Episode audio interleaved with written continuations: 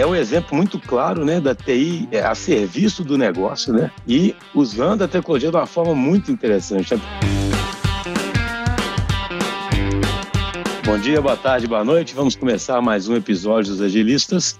Hoje eu sempre falo, é um daqueles episódios que eu gosto muito de fazer, porque são episódios que a gente trata de casos reais, contados pelos nossos clientes, e nesse caso ainda de uma indústria extremamente complexa e tradicional. Então, assim, acho que isso é muito inspirador, né, para quem está escutando os agilistas, porque a gente sabe que o nosso público procura muita inspiração em transformação digital, em como implementar o ágil, né, em como mudar o estilo de gestão das empresas. Procura muita inspiração sobre isso no nosso podcast.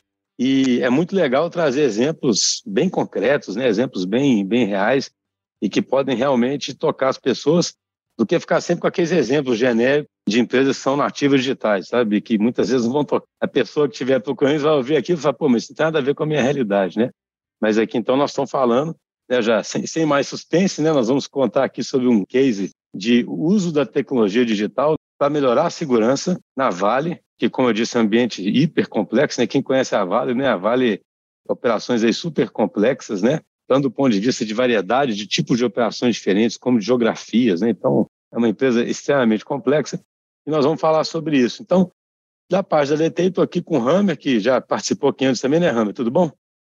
Tudo bem, obrigado, Schuster. Prazer estar aqui com vocês mais uma vez aí. Bom dia, boa tarde, boa noite para os nossos ouvintes também. E também de novo para contribuir um pouquinho. Então, da parte da Vale, eu queria apresentar aqui primeiro o Luiz Felipe Brant, aliás. O Luiz Felipe, você podia se apresentar, por favor?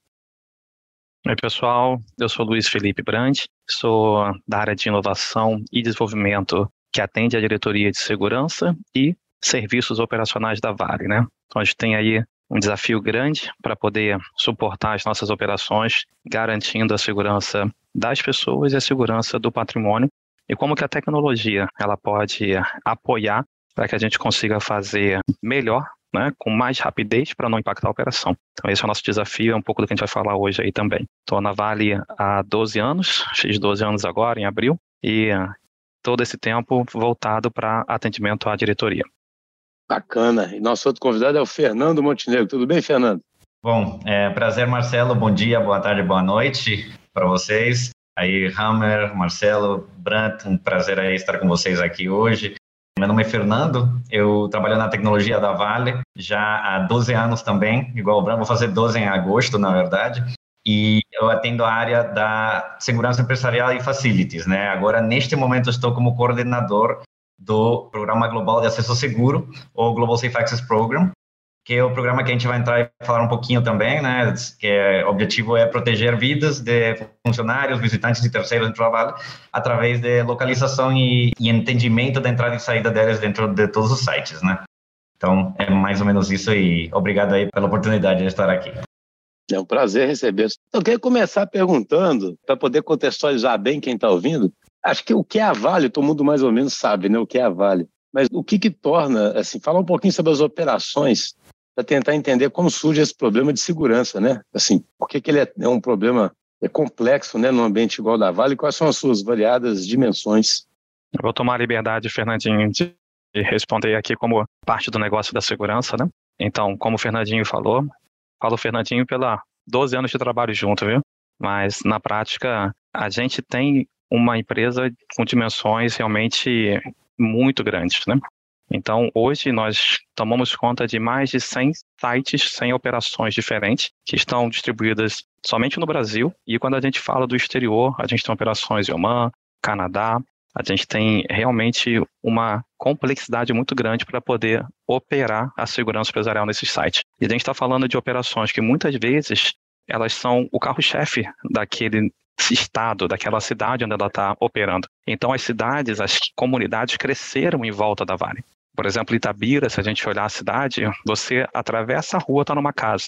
Do outro lado da rua, você está num pátio de minério. Então, existe uma complexidade muito grande para que a gente traga a segurança da nossa operação, porque ela está muito próxima. Por outro lado, você tem áreas de minas, que são extremamente complexas, grandes, onde o nosso maior desafio é garantir a defesa perimetral. Como é que a gente consegue gerar 30 quilômetros de perímetro controlado, com estrutura física, com segurança eletrônica, para poder evitar intrusões. E quando a gente vai para o básico, como é que a gente garante que as 150 mil pessoas que rodam pelos nossos sites da Vale no Brasil estejam sempre contabilizadas quando atuando dentro das nossas operações? Nós estamos falando de mineração, ferrovias, tanto no, na região sul com a FVM quanto na região norte com a FC. Estamos falando de portos que vão fazer o escoamento da produção.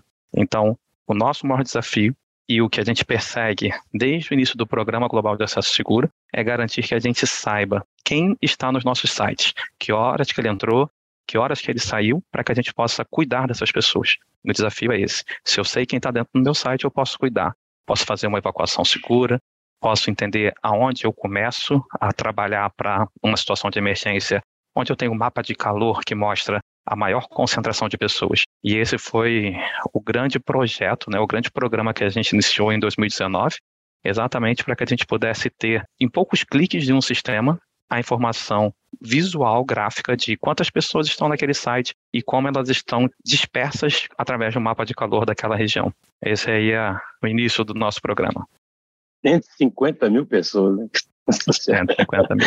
Nas mais diversos tipos de instalações. Então, Fernando, é, como é que, dentro desse programa de segurança que deve envolver processo, né? ou seja, são várias dimensões, mas existe uma dimensão aí que nós vamos focar aqui, que é a dimensão de tecnologia, né? Sim. Como é que foi a participação da tecnologia nesse atendimento a essa principal questão aí que o Luiz colocou? Sim, então, é, aí como o Luiz comentou, né, a Vale é uma empresa muito heterogênea, né, a gente tem várias áreas de risco, né, a gente tem é, barragens, mina, porto, usina, a gente tem todo tipo de indústria dentro da Vale numa extensão de um país continental, né, então é muito grande, falando só do Brasil neste momento, né. Então, desafios tecnológicos, a gente estava procurando uma solução que simplesmente não existia no mercado, né? Não existia nada parecido, né? E o, como o Branco falou, a gente tem 150 mil pessoas que transitam todas as nossas, nossas operações a diário, né? Isso gera uma volumetria gigante, né? Então, uma volumetria de mais de 40 milhões de dados por mês. Então, assim, o primeiro desafio tecnológico é encontrar uma plataforma que pudesse unificar e encontrar as pessoas dentro da empresa, né? Então, assim, é, como o Branco falou, não é possível cercar algumas áreas. Então, eu não posso restringir todo mundo por controle de acesso. Eu não posso colocar uma catraca em qualquer lugar. Eu preciso ter uma área física para restringir acesso, né? Aí vem o conceito de geolocalização e procurar diversas soluções para eu saber quando uma pessoa está dentro da empresa, né?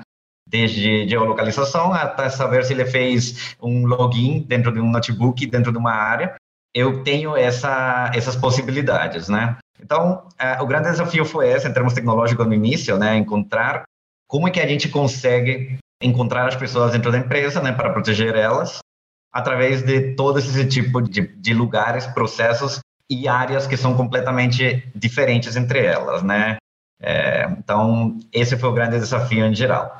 Eu complementar, eu falei de áreas próximas da cidade, mas o inverso também é muito real. Né? Se você pegar regiões como Carajás, regiões como Salobo, no Pará principalmente, né? A gente vai ter sites que você não tem uma linha de ônibus que chega até ele. A gente precisa prover o transporte para que o profissional chegue até o site. E na prática, quando ele chega até o site, a portaria do site, ele ainda vai se deslocar às vezes por quilômetros, meia hora até chegar ao local de destino dele. Né? E o, o nosso grande desafio é como é que a gente faz isso ser controlado desde o momento que ele embarcou no ônibus para ir até a empresa trabalhar. Porque a nossa responsabilidade começa na hora que eu coloquei o funcionário dentro de um ônibus, que é da minha gestão. Então, a gente desenvolveu uma solução que é o leitor de crachá no ônibus, que através da telemetria dele consegue dizer, olha, o Brant embarcou naquela coordenada que, quando eu olhar no mapa, vai mostrar exatamente a localização próxima à minha casa, onde eu embarquei, com o horário, a placa daquele veículo, qual a linha que ele está fazendo. E aquele ônibus, então, à medida que ele vai se deslocando para Vale, ele vai sendo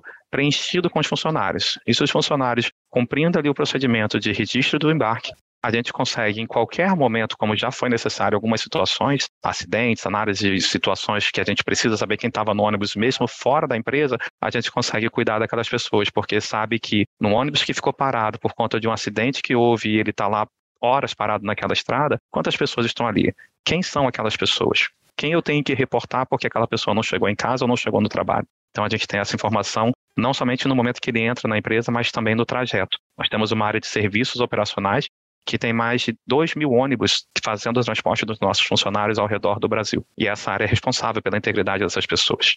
Né? E uma vez que esse ônibus ele cruza a nossa portaria, nós temos um desafio de filas de ônibus que se formavam para poder acessar o site, para que a gente conseguisse registrar os acessos das pessoas.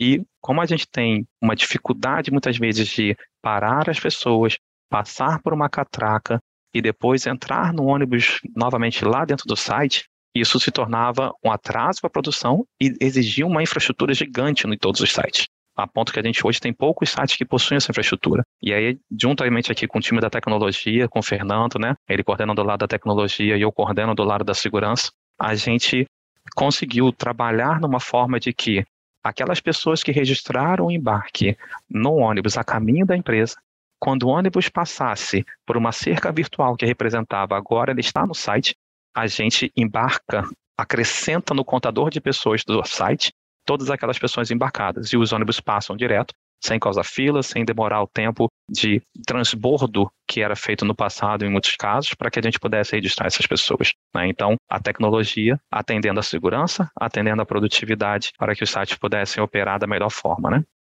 É interessante, né? porque atendeu a segurança e ainda tirou fricção do processo, né? Então foi um duplo benefício. Eu queria entender como é que foi essa evolução, eu queria só colocar o Hammer aí na conversa também. Assim, eu não sei quando que a gente foi envolvido, Hammer, que você foi envolvido, mas acho interessante ter uma história de esse é o tipo do problema que é realmente bom ser resolvido de forma evolutiva, né? Porque você tem que ir aprendendo, né? O, o Fernando comentou que não tinha uma solução de mercado, e aí quando não tem uma solução dessa, você acaba tendo que desbravar uma série de coisas. E isso certamente exige uma abordagem mais evolutiva e de aprendizado contínuo, né?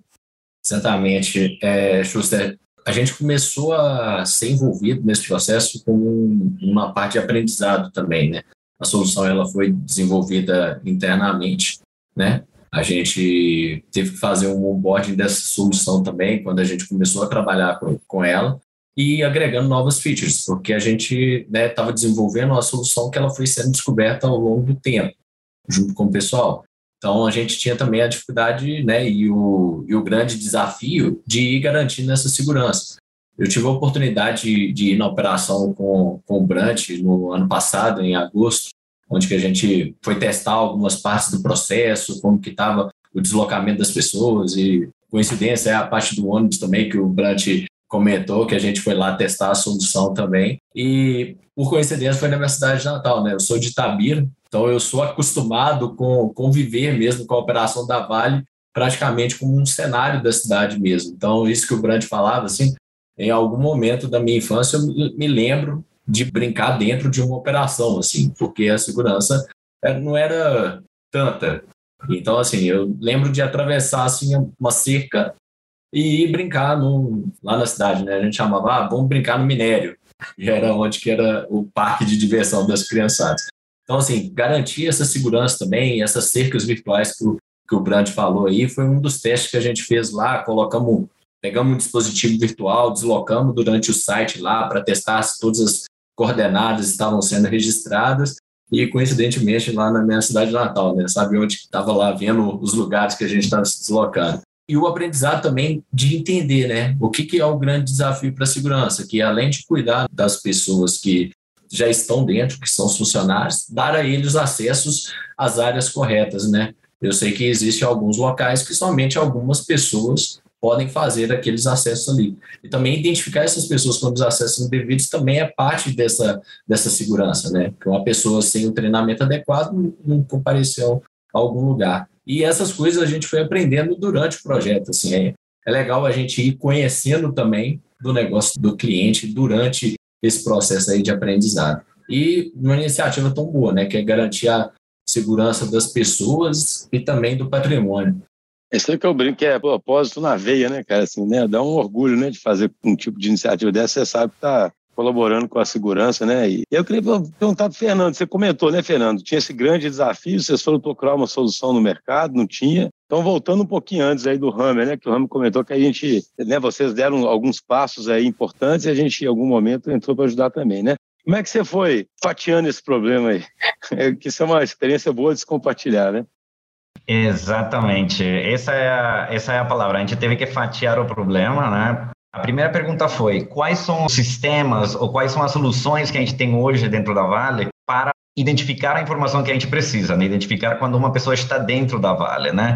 Então a gente tem um sistema de controle de acesso que é um sistema foundation, né? Quando você passa seu crachá é, numa catraca, numa cancela, esse sistema já te identifica mas não toda Vale tem catracas, como eu comentei, né? Então, que outros sistemas a gente tem? Então, a gente começou a pensar, né? Numa ferrovia, você também não pode colocar uma catraca, tem várias áreas enormes, né? Áreas remotas, onde a gente não consegue cercar. Então, como que a gente começa a identificar a localização de pessoas? Então a gente foi no mercado, começamos a procurar wearables, né? Wearables para os funcionários, começamos a procurar, eh, fizemos benchmarking aí de, de geolocalização, né? Para entender as pessoas, né? Um desafio aí que tinha que ser algo natural para o processo, não podia impedir no processo, né? Tinha que ser um wearable que fosse parte de uniforme praticamente, igual usar um capacete, usar uma, uma luva, é, não podia ser algo que, que impedisse o trabalho da pessoa, tinha que ser algo com conectividade disponível no site também, né? A Vale tem muita operação em áreas remotas bem rurais, né, onde normalmente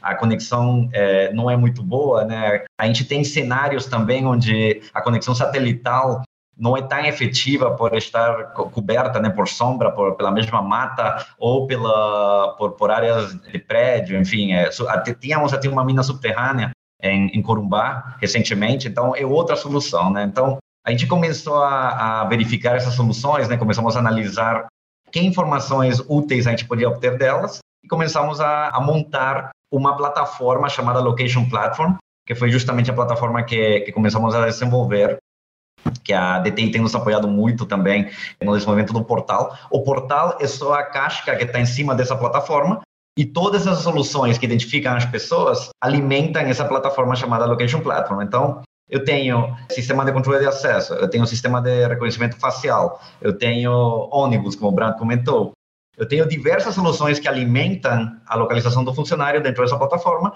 e em cima da plataforma tem um portal onde eu tenho mapas georreferenciados, como o Branco comentou, com, com polígonos, onde eu consigo ver em tempo real a localização da pessoa, né? Então, é basicamente isso, a gente vai construindo aos poucos. Esse mês a gente vai incluir tal sistema, esse mês a gente vai incluir tal funcionalidade. Então, foi aos poucos. E aí, de novo, voltando aos desafios, né? Desafio de mudança de processo, desafio de tecnológico, né? Pela performance, né? Como é em tempo real, a gente precisa saber da informação. Eu preciso saber que o Marcelo está numa mina agora. Eu preciso saber que o Brant está numa barragem agora. Então, como é que eu tenho essa informação em tempo real? Eu tenho que garantir que todas as variáveis, né, incluindo conectividade, estejam ali, né, para poder garantir a segurança do, do funcionário no caso de uma situação de emergência ou uma evacuação. Esse conceito de plataforma é muito interessante para esse problema, né, porque você pode ir plugando e, inclusive, se a tecnologia vai melhorando, você consegue substituindo sem impacto ali em quem está usando, né, do outro lado, né? Exato. né? Então, assim, e existe um monitoramento é, inteligente também, procurando gerar alarmes e, assim, né? Existe uma, uma parte preditiva ou de inteligência ali também em cima dos dados? Eu não sei, Brant, se quiser comentar, mas a gente tem hoje é, polígonos específicos para áreas de risco, que a gente sabe quando uma pessoa não só está dentro da Vale, mas a gente sabe também quando uma pessoa está dentro de uma área de risco específica, né? E além disso, tem também um dispositivo chamado Smart Badge, é, que também tem um acionamento de um botão de pânico. Né? Então, numa, situação de emergência, o funcionário pode acionar esse botão e vai comunicar à área da segurança, que pode que vai analisar o, o caso né, e comunicar à área do SECOM para uma eventual é, resgate, né, ou emergência. Aí não sei, Brant, se quiser comentar, complementar. Não, perfeito, nessa linha mesmo, é, Fernando. E aqui entra, acho que o tripé que a gente sempre comenta dentro do programa, que não é só a tecnologia. Né? A gente precisa de cultura e de processos bem definidos para que a gente consiga realmente ter esses alertas, esse monitoramento efetivo, né? Então a gente consegue fornecer os meios para monitorar para disparar um alarme, um alerta, né? Agora o processo tem que vir acompanhando essas soluções para que de fato tenha um resultado efetivo em campo. E esse é, um dos grandes desafios que a gente tem na empresa, né? Então, por exemplo, o dispositivo de localização, o Smart Bed ou o Spot, que é o satelital que a gente também aplica, ele tem um alerta de pânico. Mas é necessário que toda a cadeia, ao ter aquele alerta acionado, seja de fato esteja ativa para que possa prover o socorro, o serviço necessário. E muitas vezes a gente vê a curiosidade do usuário também, né, de apertar o botão e gerar um alerta falso. Então, isso começa a colocar em risco a confiabilidade de uma solução que está ali pronta para fazer. Ela funciona, né? ela de fato dispara um alerta e ela abre um pop-up no portal para quem está ali operando, monitorando aquele site, mesmo que ela não esteja no site, se ela tem acesso a outro site onde aconteceu o alerta, esse pop-up vem na tela. E além de na tela, ele consegue configurar no portal para que mande um e-mail e um SMS para o celular do supervisor, da pessoa da área de centro de controle, de monitoramento de risco. Né? Então a gente tem várias ferramentas que funcionam e o desafio realmente é que ela seja inserida no procedimento e que as pessoas não tenham a curiosidade, sintam-se seguras e usem da maneira devida. Né? A gente faz treinamentos, faz toda a abordagem para que aquilo possa realmente gerar valor. Né? Alertas falsos muitas vezes acabam tirando valor. Então esse é o desafio do equilíbrio.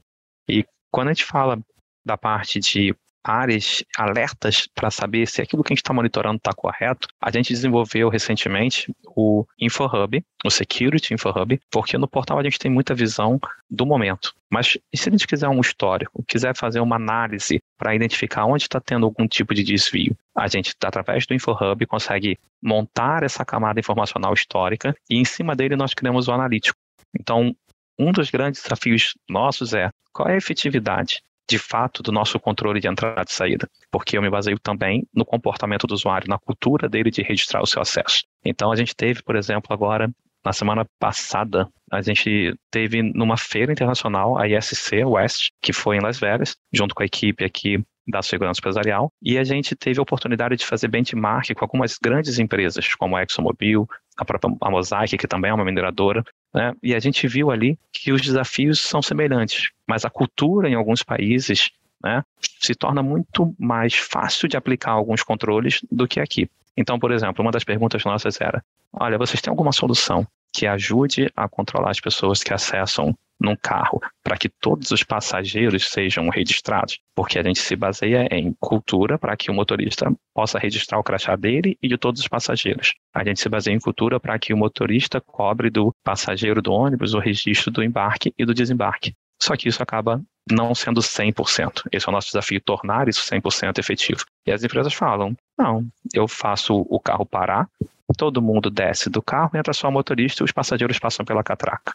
Empresas de renome internacional, com grandes de sites e de pessoas acessando como a gente. Quando o ônibus chega na portaria, eu faço todo mundo descer do ônibus, passar pela catraca, fazer o transbordo e depois entrar. Então veja que a gente já está um passo além porque a gente está pensando em como a tecnologia pode apoiar o processo e a segurança e tentando encontrar um equilíbrio nisso. Mas uhum. a gente também precisa fortalecer essa cultura de segurança das áreas. E o analítico, como eu estava falando, ele vai mostrar para a gente, olha, eu identifiquei que o Brant, hoje, ele só apareceu meio-dia quando ele foi no restaurante e passou o crachá dele na catraca mas ele não registrou a entrada porque ele entrou de carona num carro e só o motorista do carro bateu o crachá. Ele não bateu, mesmo sabendo que esse é um procedimento, mesmo tendo sido treinado para isso e assinado um termo de compromisso que eu iria me registrar na entrada e saída do site, mas eu não fiz. E na hora de sair, eu saí de ônibus e eu estava cansado, o dia inteiro de trabalho, não bati o crachá e o motorista não me cobrou o crachá. Então eu só fui visto uma vez, meio dia no site, mas eu não entrei nem saiu. Aí o analítico vai apontar isso para que a gente consiga trabalhar numa gestão de mudança de cultura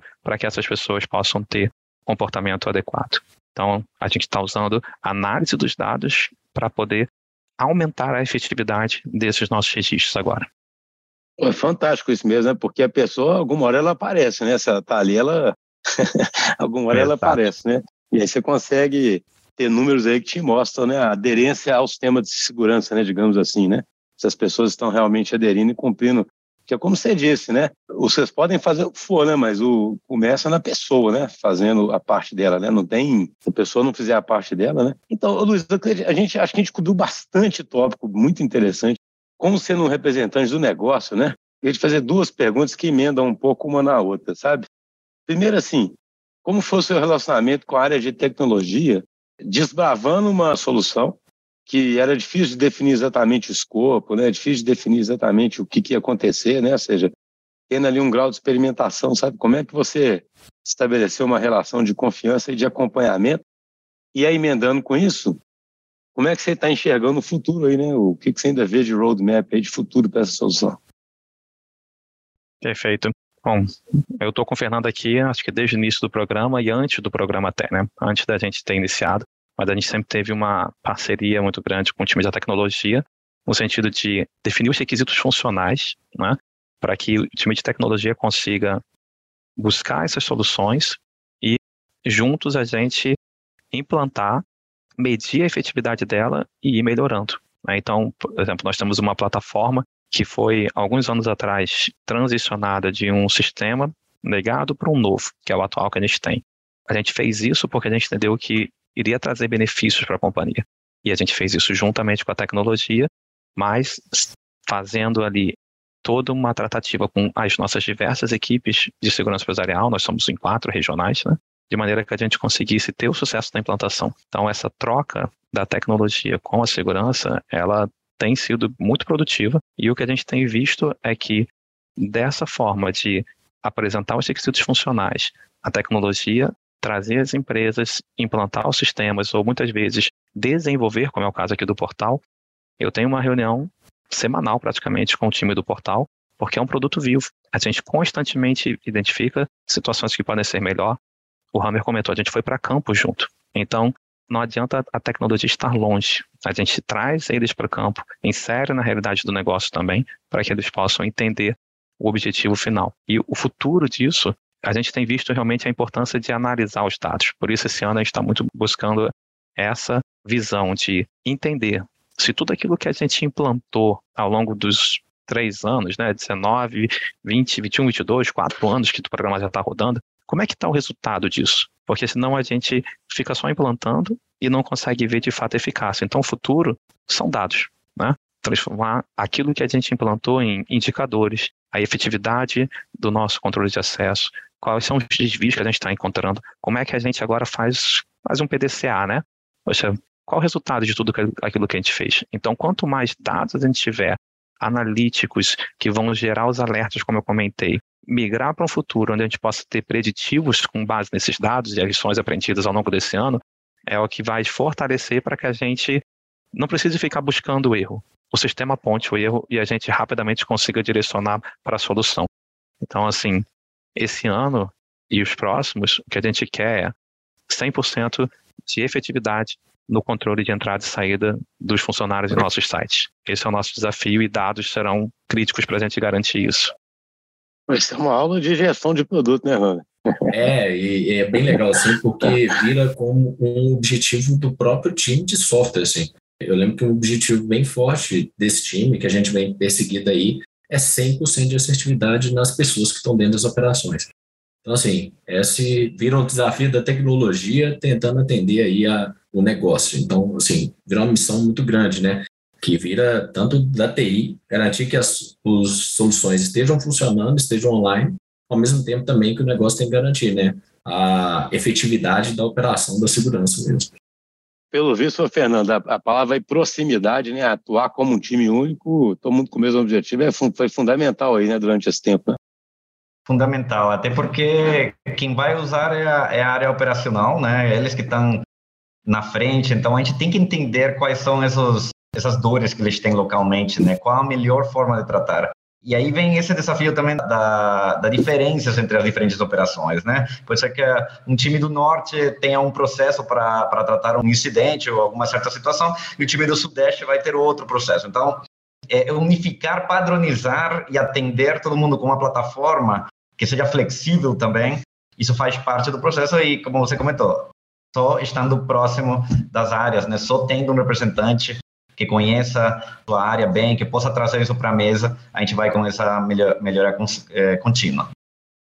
Para mim foi legal o Fernando falar, né, de ir dividindo os problemas e descobrindo ao longo do tempo. E Brant também passa um desafio e fala o que, como que a gente resolve isso com tecnologia. E isso para mim assim é princípio básico do ágil, né, da gente ir dando os passos à medida que a gente vai descobrindo uma coisa nova fica claro, né, Brant? E a missão está muito clara. Precisamos olhar para os números que a gente tem, mais de 50 milhões de registros mensais aí dentro do portal. É muito dado para a gente analisar e eu acho que é uma missão que a gente tem aí para o próximo ano, estamos engajados aí em entender é. esses números. É muita oportunidade de transformar esses dados em inteligência. Esse é o nosso desafio. Não, pessoal, muito obrigado. Estamos chegando no final, assim, achei a conversa muito empolgante. Eu acho que tem umas lições aí super importantes. Por exemplo, alguém ouve e fala, ah, proximidade, é claro que tem, que tem que ter proximidade, mas a verdade é que a gente vê essa falha acontecendo muito, né? Quase que uma terceirização, sabe, na verdade, né? Do, o negócio está de um lado, a TI está de outro.